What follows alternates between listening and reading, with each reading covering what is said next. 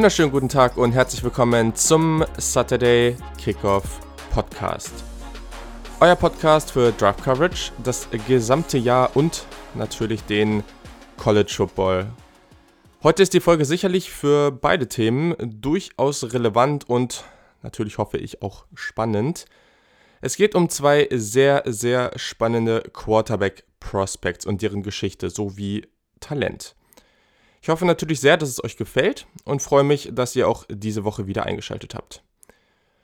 Schaut gerne für weitere Infos auf saturdaykickoff.de vorbei. Dort könnt ihr auch alles zum Supporter-Programm erfahren. Außerdem, wenn ihr Fragen oder Feedback habt, könnt ihr mich auch auf Twitter oder Instagram unter @saturdaykick oder @julianbarsch erreichen.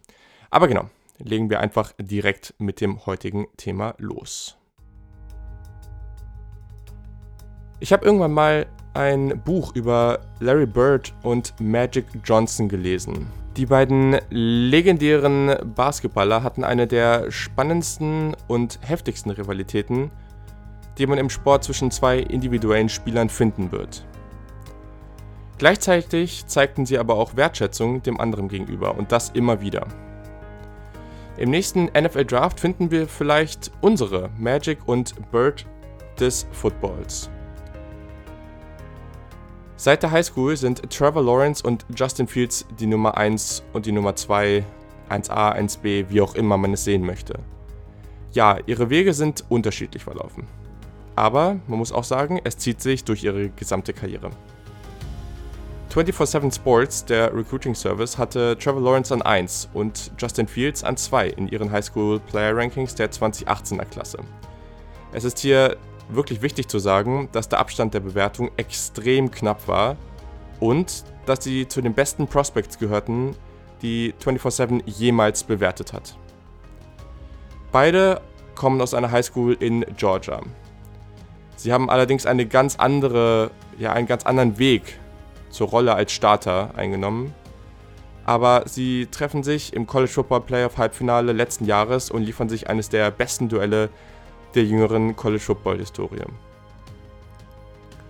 Sie haben sich bereits in der 9. Klasse getroffen, besuchten die gleichen Camps und trainierten mit dem gleichen Personal Coach mit dem Namen Ron Veal, der selber Quarterback für Arizona von 1987 bis 1990 war. Es ist häufig vorgekommen, dass sie beide mit Veal zusammen auf dem Platz standen. Auf individueller Ebene hat Justin Fields bisher die Nase vorn. In der Highschool gewann er den Titel als Mr. Football in Georgia und auch im Heisman-Voting war er letztes Jahr weiter vorne als Lawrence.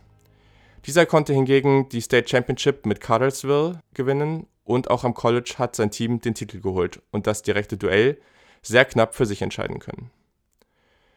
Nun gehen sie in ihre vermeintlich letzte Saison als die beiden besten Quarterbacks und könnten am Ende potenziell als Nummer 1 und Nummer 2 Pick im Draft gehen. Das wäre eine tolle Geschichte und könnte auch für ihre gesamte NFL-Karriere eine Rivalität auf sehr hohem Niveau formen. Heute geht es genau um diese beiden Spieler, ihre Hintergrundgeschichten, ihre Stärken und natürlich, worin sie sich noch verbessern können.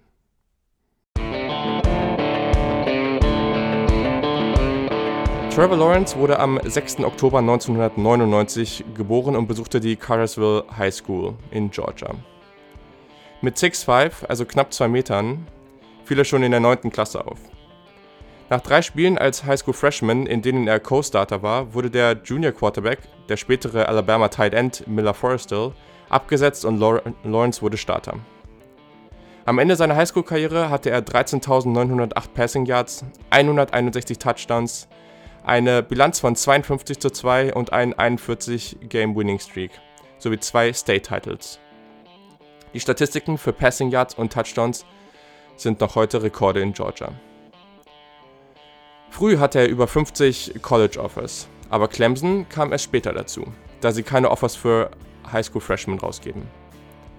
Trevor ließ sich aber Zeit und entschied sich eben am Ende auch, wie allen bekannt, für Clemson. Allerdings waren Georgia und Florida auch noch lange im Rennen. Als Freshman bekam er nach vier Spielen das Go als Starter und Kelly Bryant, der vorher eigentlich sehr erfolgreich war, verließ Clemson. Lawrence verletzte sich allerdings im nächsten Spiel am Kopf und Backup Chase Bryce musste die Saison retten, was er auch knapp tat. Allerdings hätte man dieses Spiel verloren, wäre das College Football Playoff und damit der erste Titel wahrscheinlich auch unmöglich gewesen. Daraufhin gewann man dann eben alle restlichen Spiele und am Ende dann auch den Titel. In seinem zweiten Jahr gab es zu Beginn erstmal Kritik. Lawrence warf mehr Interceptions und er spielte nicht mehr auf dem gleichen Level. Nachdem er im Oktober gegen Louisville zwei Interceptions warf, konnte er aber zu alter Form finden. Danach, in den sieben Spielen, kamen 72% seiner Pässe an, er hatte mehr als 2400 Yards und 25 Touchdowns, ohne Turnover. Im Spiel gegen Ohio State hatte er dann vielleicht seine schwerste Prüfung, konnte sie aber meistern. Es reichte zwar nicht gegen LSU im Title Game, aber naja, er hat ja noch ein Jahr, falls es dann stattfindet. In seiner Karriere wurde er bereits, wie schon erwähnt, College Champion als Freshman und hatte einen 29-Game-Winning-Streak vor dem LSU-Spiel. Außerdem war College Football Player of National Championship Offensive MVP, zweifacher ACC Champion, ACC Rookie of the Year, First und Second Team All ACC und vor seiner College-Karriere USA Today High School Football Player of the Year in 2017.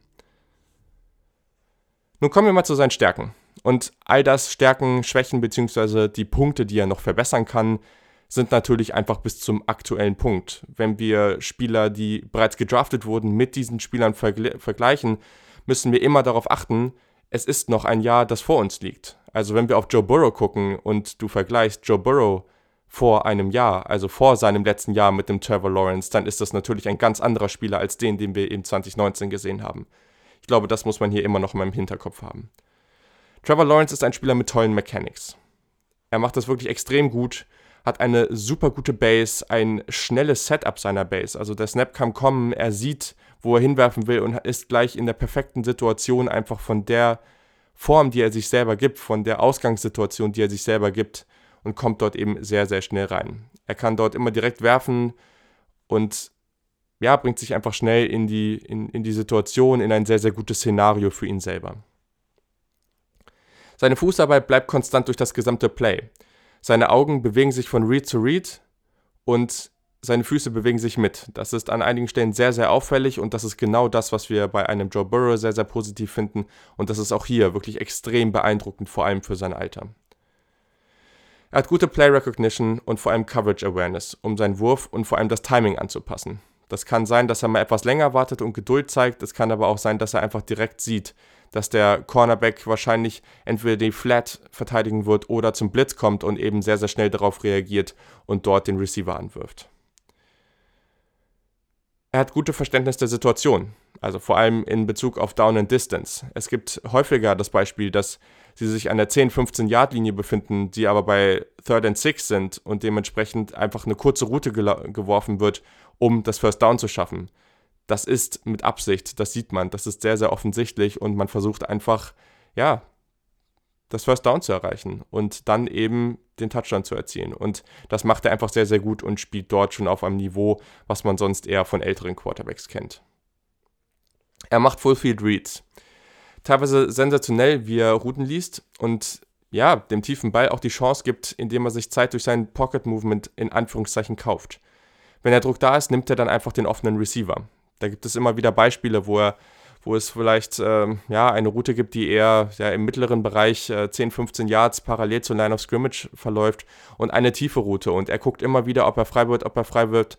Und ja, wenn der Druck kommt und der Druck direkt in his face in Anführungszeichen ist, dann nimmt er eben schnell durch seinen schnellen Release, bringt er den Ball dann eben noch an den freien Receiver, der eben diese mittlere Route läuft, an. Und das ist sehr, sehr positiv. Sein Ballplacement ist Elite. Das ist auf einem sehr, sehr hohen Niveau. Das sieht man so extrem selten und das macht er einfach unglaublich gut. In den Wurf reingehen, kann aus seiner Base heraus akkurate Würfe an die Außenlinie bringen. Das ist natürlich sehr, sehr positiv. Also es gibt da wirklich Plays, die sind komplett absurd.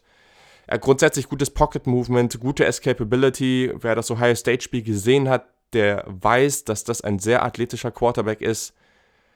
Er spielt mit Geduld, habe ich eben schon mal erwähnt. Er ist unter Druck wirklich sehr, sehr ruhig. Da gibt es auch gegen North Carolina vor allem einige sehr, sehr gute Beispiele, wie wirklich ja, doll Druck auf ihn ausgeübt wird und er einfach entspannt ausweicht und ja, selbst im Weglaufen noch die Ruhe behält.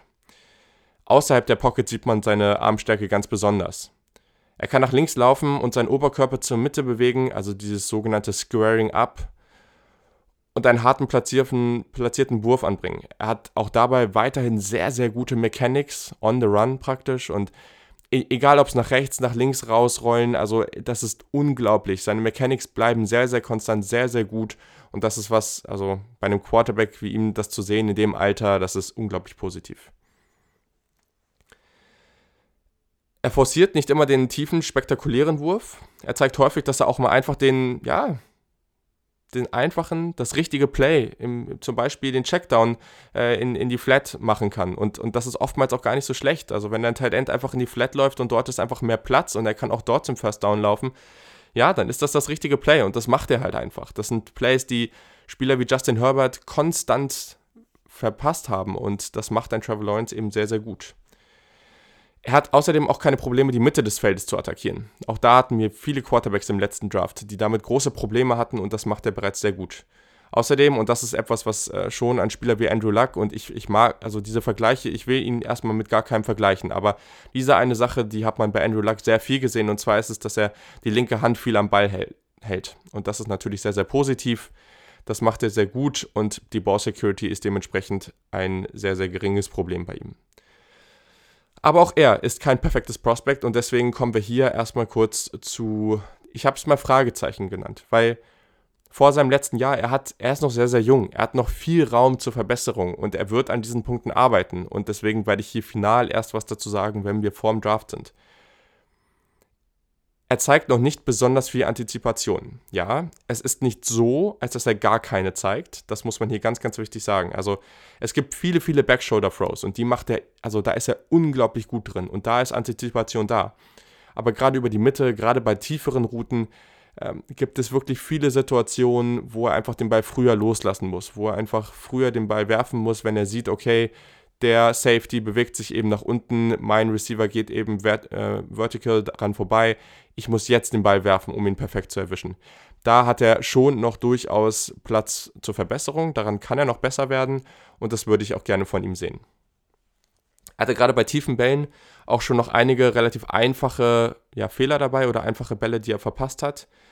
Ein Punkt, der natürlich in wenigen Situationen erstmal auffällig ist, weil es nicht so oft passiert, aber die Blitzidentifikation und daraus auch natürlich, also wenn der Cornerback zum Blitz kommt, wenn von der linken Seite noch ein zusätzlicher Linebacker zum Blitz kommt, dann entsteht oftmals eine Hot Route und diese Identifikation, das ist nicht immer schwach, aber es gibt einige Situationen, wo er wirklich verwirrt aussah und wo er nicht gut reagiert hat und auch seine Hot Route, die sehr, sehr offensichtlich war und frei war, die hat er einfach nicht angespielt und wurde dann gesackt. Das gab es in einigen Situationen zu sehen und da muss er definitiv dran arbeiten, weil das könnte noch ein großes Problem werden.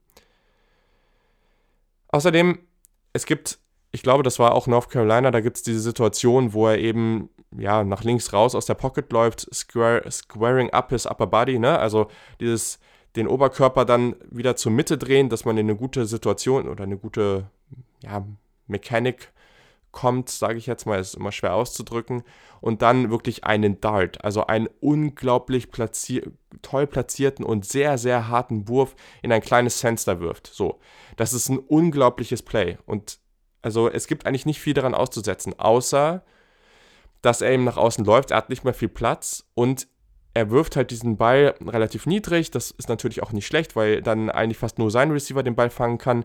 Aber da ist ein wirklich ein Bunch von Spielern. Da sind, glaube ich, zwei Clemson Receiver und zwei North Carolina Defensive Backs dort vor Ort. Und ja, der Ball kommt an, definitiv. Aber das sind Plays, die grundsätzlich für Turnover sorgen können. Das sind Plays, die gerade in der NFL für Turnover sorgen können, wo die Spieler dann eben noch mal besser sind, noch mal athletischer sind und einfach vielleicht auch nochmal eine bessere Awareness, nochmal eine bessere Play Recognition haben.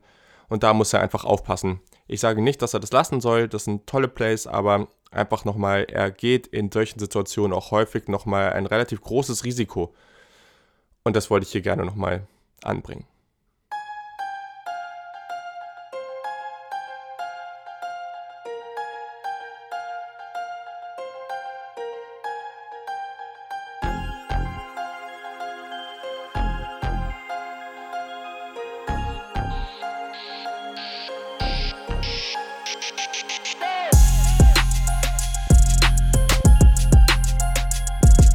Justin Fields wurde am 5. März 1999 geboren und besuchte die Harrison High School in Kennesaw, Georgia.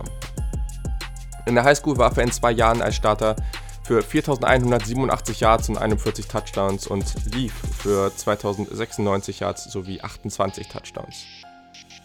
Er war bereits ein Penn State Commit, zog dies allerdings zurück und hatte Offers von knapp 50 Unis. Ironischerweise gehört Ohio State nicht dazu. Er entschied sich am Ende, ja, in Anführungszeichen für die Heimat und für die Georgia Bulldogs.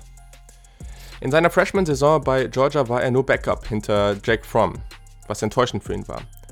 In seiner verkürzten Spielzeit konnte er aber trotzdem überzeugen. Insgesamt kamen 27 von 39 Pässen für 238 Yards und 4 Touchdowns an. Als Rusher hatte er 256 Yards und ebenfalls 4 Scores.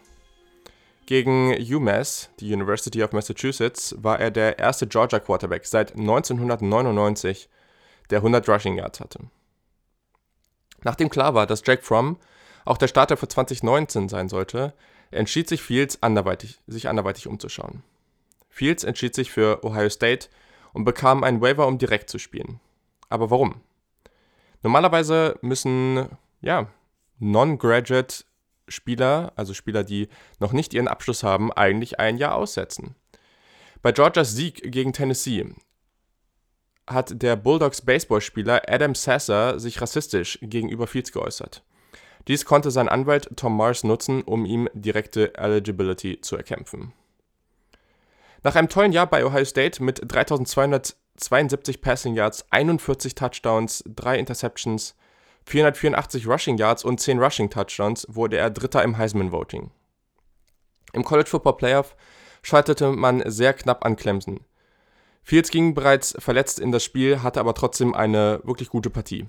Einzig die beiden Interceptions waren sehr untypisch für ihn, der in der gesamten Saison vorher nur eine einzige hatte. Beim letzten Drive stand das Spiel dann auf der Kippe. Es gab allerdings ein Missverständnis beim letzten Wurf in die Endzone und der Ball wurde intercepted.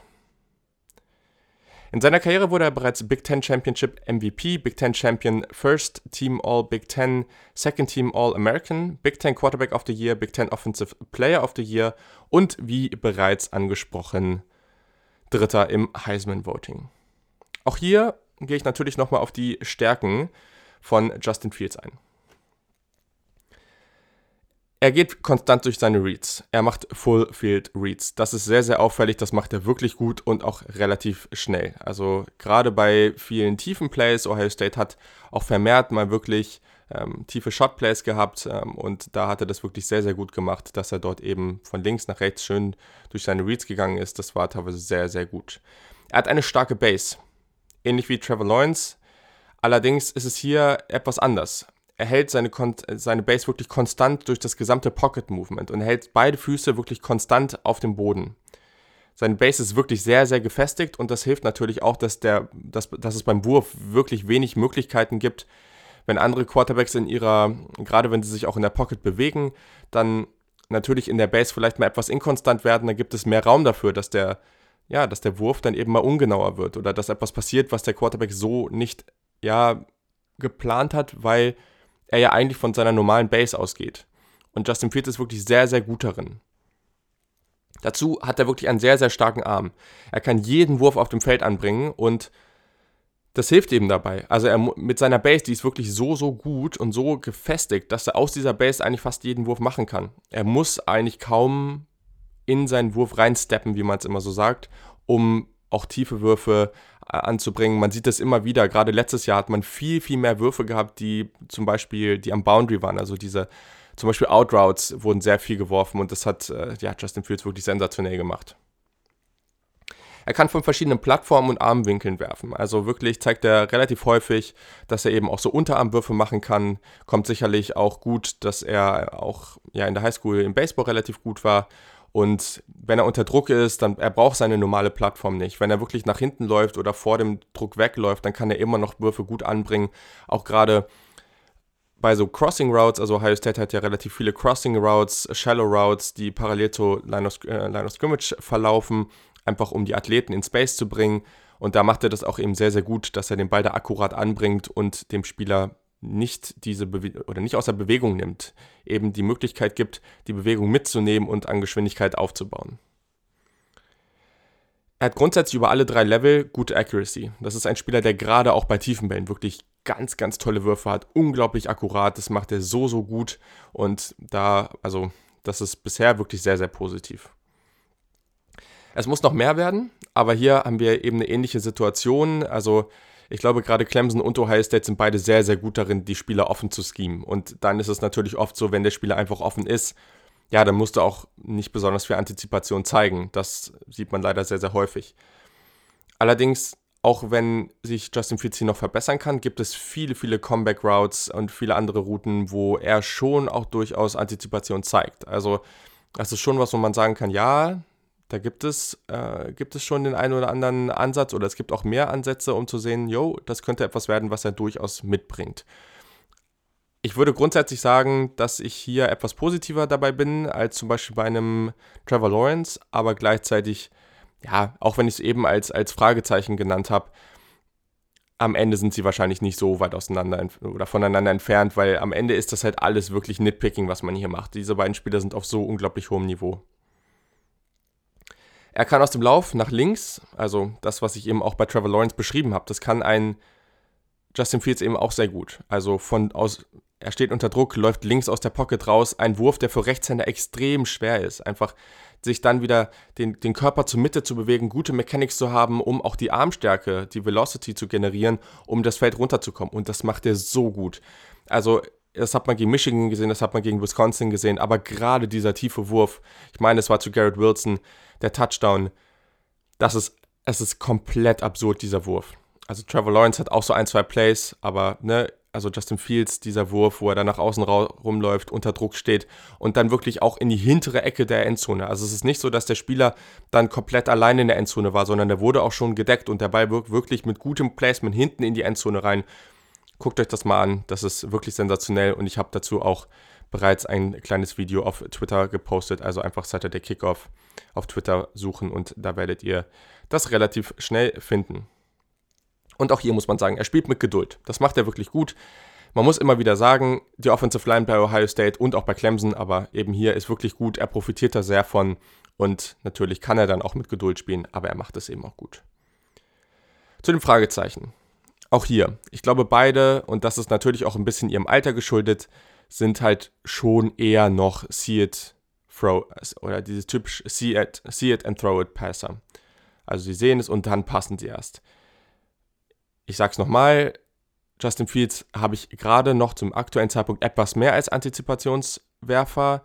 Das heißt nicht, dass es in einem Jahr immer noch so sein wird. Man muss einfach dann nochmal, das sind einfach Punkte, auf die ich auch nochmal mehr achten will. Das ist auch nochmal ganz wichtig. Fragezeichen heißt nicht, dass sie daran jetzt unbedingt schlecht sind, sondern dass ich da auch nochmal mehr drauf achten möchte. Aber beide haben in ihrem Scheme halt auch oft Spieler wirklich wide open und dadurch einfach die Situation, dass sie es einfach sehen können und dann entspannt den Ball dahin werfen. Der ganz große Punkt bei Trevor Lawrence ist der Processing Speed.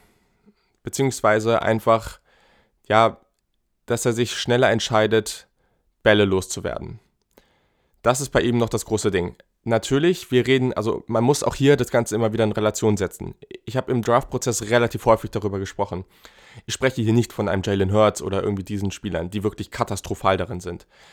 Aber trotz alledem ist es etwas, was bei, ja, bei Justin Fields letztes Jahr schon häufig dazu geführt hat, dass er eben in die Bredouille kam, dass er eben Druck hatte, wenn er sich schneller entschieden hätte, dass eben diese Situationen nicht so aufgekommen wären. Also das ist wirklich der eine Punkt, da muss er dran arbeiten. Da würde ich gerne sehen, dass er einfach häufiger noch etwas natürlicher einfach äh, den kurzen Ball sieht oder einfach die, die einfachen Routen attackiert, da schnellere Entscheidungen trifft. Das ist einfach was, wo ja, jüngere Spieler auch Probleme mit haben. Man muss auch einfach sagen, er war im Jahr vorher kein Starter. Also Trevor Lawrence hatte ein Jahr Vorsprung. Auch das ist ganz, ganz relevant. Also das, da kann man auch sicherlich nochmal gucken, ob Justin Fields da vielleicht noch etwas mehr in Anführungszeichen Upside hat einfach weil er dieses Jahr weniger Startererfahrung hat und dementsprechend jetzt auch noch ein bisschen mehr wächst, weil er eben noch nicht so viel Zeit auf dem Feld verbracht hat. Da muss man jetzt einfach nochmal schauen, aber hier ist eben das Ding, Ohio State wird auch dieses Jahr wieder eine gute Offensive Line haben und ja, also ich glaube, Da, also ich glaube, ein sehr, sehr gutes Beispiel ist da zum Beispiel eben den Jared Stidham. Der hat bei Auburn wirklich viele Probleme gehabt, aber der hat auch eine wirklich schwache Offensive Line vor sich gehabt. Und da gab es natürlich viele Probleme und das ist eben ganz, ganz schwer, dann Spieler zu vergleichen. Also deswegen, ich habe mich damals bei dem Baker Mayfield auch ganz, ganz schwer getan, den zu evaluieren, weil seine Offensive Line ihm, also der hat ihm Jahre gegeben er hatte so viel Zeit, da einfach entspannt zu chillen und einfach zu gucken, wer frei ist. Und das ist natürlich, wenn du dann in die NFL kommst und dann auf einmal ist die Situation nicht mehr so gut, wie reagierst du dann? Und das ist ganz, ganz schwer teilweise zu, teilweise zu evaluieren und da muss man jetzt einfach mal abwarten. Nichtsdestotrotz haben, glaube ich, Fields und auch Lawrence schon auf sehr, sehr hohem Niveau im College Football Playoff gezeigt, dass sie eben gegen sehr, sehr gute Defensiven auch ja, guten Football spielen können. Final ist definitiv zu sagen, für mich ist hier noch nicht klar, wer am Ende die Eins ist. Es wird jetzt schon unglaublich viel diskutiert. Oh, Fields kann vor Lawrence kommen. Lawrence ist aber eigentlich das bessere Prospect. Ich habe auch schon gesehen, dass es eigentlich neben ein, zwei anderen Prospects, dass Lawrence eigentlich der einzige ist, der wirklich so ein sogenanntes Blue Chip Prospect, also wirklich so ein Elite Prospect ist. Ich glaube, wir können das hier noch nicht sagen und wir können auch noch nicht sagen, ob das der Nummer 1 Quarterback oder das einer der beiden der Nummer 1 Quarterback am Ende sein wird.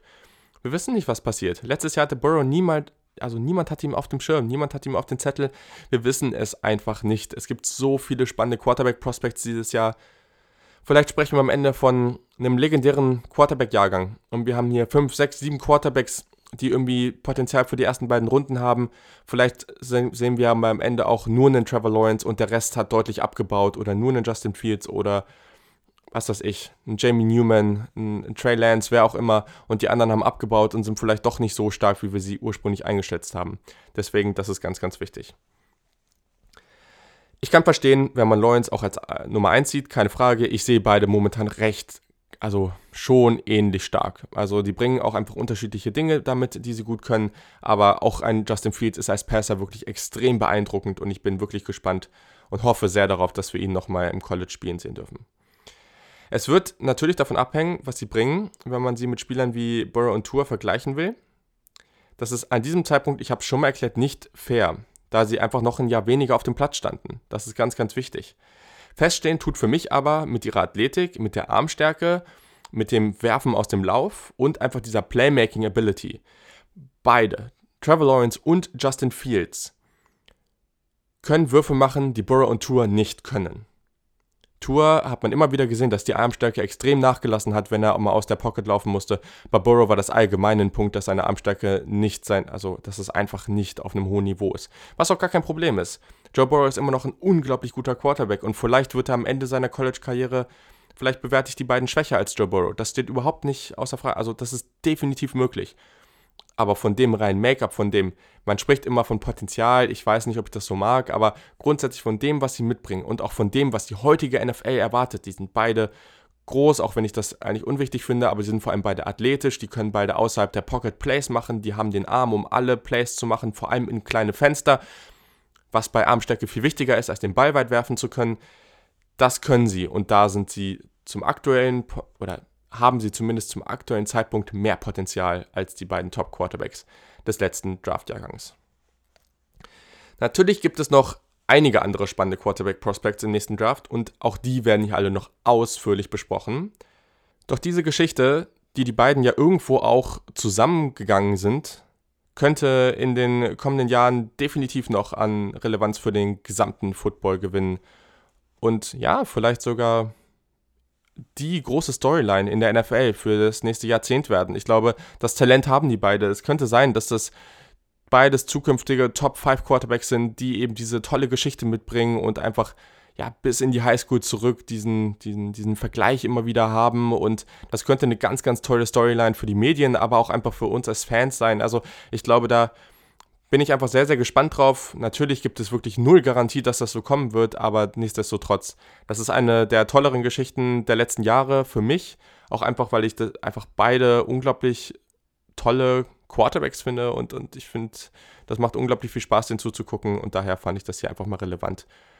So irgendwo in dieser Offseason zum College, aber auch zum NFL Draft zu starten, weil irgendwo werden sie für beide Bereiche extrem relevant werden. Genau, sagt mir gerne, wie euch die Folge gefallen hat und welche Prospects ihr als nächstes beleuchtet haben wollt. Denn schon ab jetzt wird es regelmäßige Scouting-Berichte zu allen möglichen College Prospects geben. Und auch wenn wir es uns nicht alle wünschen, es besteht durchaus eine Möglichkeit, dass wir das 2019er Tape für den kommenden NFL Draft nutzen müssen, da es kein 2020er Tape gibt. Das ist eine Möglichkeit. Wir wollen es alle nicht hören und keiner wünscht sich das, aber es ist eine reelle Möglichkeit und daher, ja, und auch so oder so würde ich jetzt anfangen. Aber ich glaube, das müssen wir einfach im Hinterkopf behalten. Kurzes Update vielleicht noch dazu, weil das Thema ruht ja irgendwie nie. Es wird viel diskutiert. Immer wieder heißt es, dass einige Conference, Conferences spielen könnten und andere nicht. Also dass zum Beispiel die, äh, die SEC sagt, jo, äh, wir hier im Süden, bei uns läuft das eh alles und äh, ja, wir sind da auch eigentlich ein bisschen entspannter als äh, irgendwie in New York oder in Kalifornien vor allem und deswegen machen wir das einfach. Ich glaube auch, ich habe mich viel zu dem Thema informiert. Am Ende ist hier noch nichts sicher, aber grundsätzlich ist es unwahrscheinlich, dass die SEC spielt und zum Beispiel die Big Ten oder Big 12 nicht. Allerdings kann man hier eben nicht wie bei den Profiteams sagen, dass man die Heimspiele einfach mal in einem anderen Bundesstaat ausführt. Das läuft so nicht. Das geht vor allem bei staatlichen Unis nicht. Private Universitäten, wie zum Beispiel USC, haben da eine andere Ausgangslage. Es gibt ja jetzt momentan diese, diese Situation, dass Cal State, also dieses gesamte Cal State-Programm, ähm, die, ich muss überlegen, wer da so dazugehört. Also ich glaube, vor allem gehören da auch so Unis wie San Diego State ähm, und auch San Jose State, glaube ich, dazu. Das gibt ja in Kalifornien so verschiedene Systeme an Unis, also diese staatlichen. Es gibt Cal State, dann gibt es noch die UCs, da gehört zum Beispiel auch UCLA dazu und da gibt es eben private Unis wie, wie USC. Ähm, und dieses Care State Programm hat jetzt schon gesagt, äh, dass sie keine Uni am Campus haben, äh, haben werden im gesamten Vorsemester. Eigentlich zum aktuellen Stand bedeutet das eine, oder gibt es eine sehr hohe Wahrscheinlichkeit, dass dann dort kein Football gespielt wird. Muss man sich einfach mal so, muss man einfach mal beobachten und wir wissen halt auch noch nicht, welche Neuigkeiten oder was es da jetzt Neues gibt, wie das vielleicht noch verändert werden könnte. Aber das sind schon mal erste Entwicklungen, die jetzt eher negativ für die ganze Geschichte sind. Grundsätzlich, man sollte die Situation jetzt einfach weiter beobachten. Es ist noch komplett unklar, was passieren wird. Das Szenario im Frühjahr zu spielen bleibt aber weiterhin die absolut letzte ja, Option und ist sehr, sehr unwahrscheinlich. Also dadurch, dass alle anderen Sportarten finanziell extrem leiden werden, beziehungsweise das schon tun, wenn es eben kein Football gibt, kann ich mir vorstellen, dass sie irgendeinen Weg finden werden zu spielen. Einfach, also die müssen ja teilweise schon irgendwelche Programme cutten, die komplett äh, suspendieren oder raushauen, erstmal für die nähere Zukunft. Central Michigan, die ja auch FBS spielen, die mussten jetzt, ich glaube, weiß es gar nicht, Leichtathletik, irgendwelche Sportarten da jetzt cutten und sind jetzt, glaube ich, unter sechs FPS-Sportarten, die sie am, die sie am Campus haben. Und du musst sechs haben, um eben auf FBS-Niveau performen zu dürfen in irgendeiner Sportart. So, da gibt es die nächsten großen Probleme, die aufkommen bei einigen Unis. Football ist die große Cash-Cow. Das ist einfach so. Wenn Football nicht läuft, haben die anderen nicht genug Geld. Das ist einfach. Es ist einfach so. Auch wenn das System dann vielleicht nicht schlau aufgebaut ist, am Ende ist es die Realität. Und das muss man sich immer wieder, ja, muss man sich immer wieder spiegeln, weil wir wissen alle, wir sehen es gerade an der Bundesliga, wenn Geld eine große Rolle spielt und wenn Geld irgendwie als äh, einfach wichtig ist, dann äh, finden Leute oftmals dann Wege, das doch umzusetzen und äh, ja, ob das dann am Ende sinnvoll ist oder nicht, das ist dann oftmals auch nur sekundär. Zum aktuellen Zeitpunkt würde ich aber noch immer maximal sagen, dass wir eine 50-50 Wahrscheinlichkeit haben, dass es eine Saison gibt. Das wäre sehr, sehr traurig, dass es gibt kaum eine Saison, auf die ich mich durch die Spieler und auch das Talent der Teams, durch das gesamte Setup, dadurch, dass die SEC so viele Quarterbacks verliert und wir jetzt da irgendwie vielleicht eine ganz neue Anordnung haben. Natürlich Ohio State ist unglaublich loaded, was mich persönlich natürlich freut.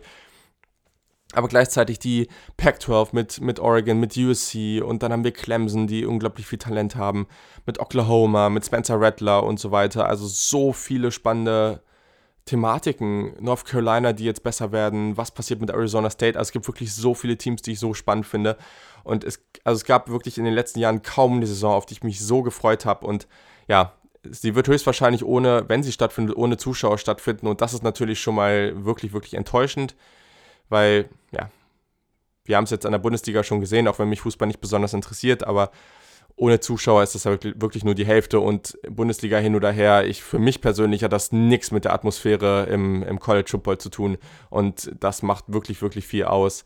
Und das wäre natürlich auch sehr traurig, wenn wir das nicht sehen würden. Am Ende nehmen wir aber natürlich lieber den Football ohne Fans als gar keinen Football.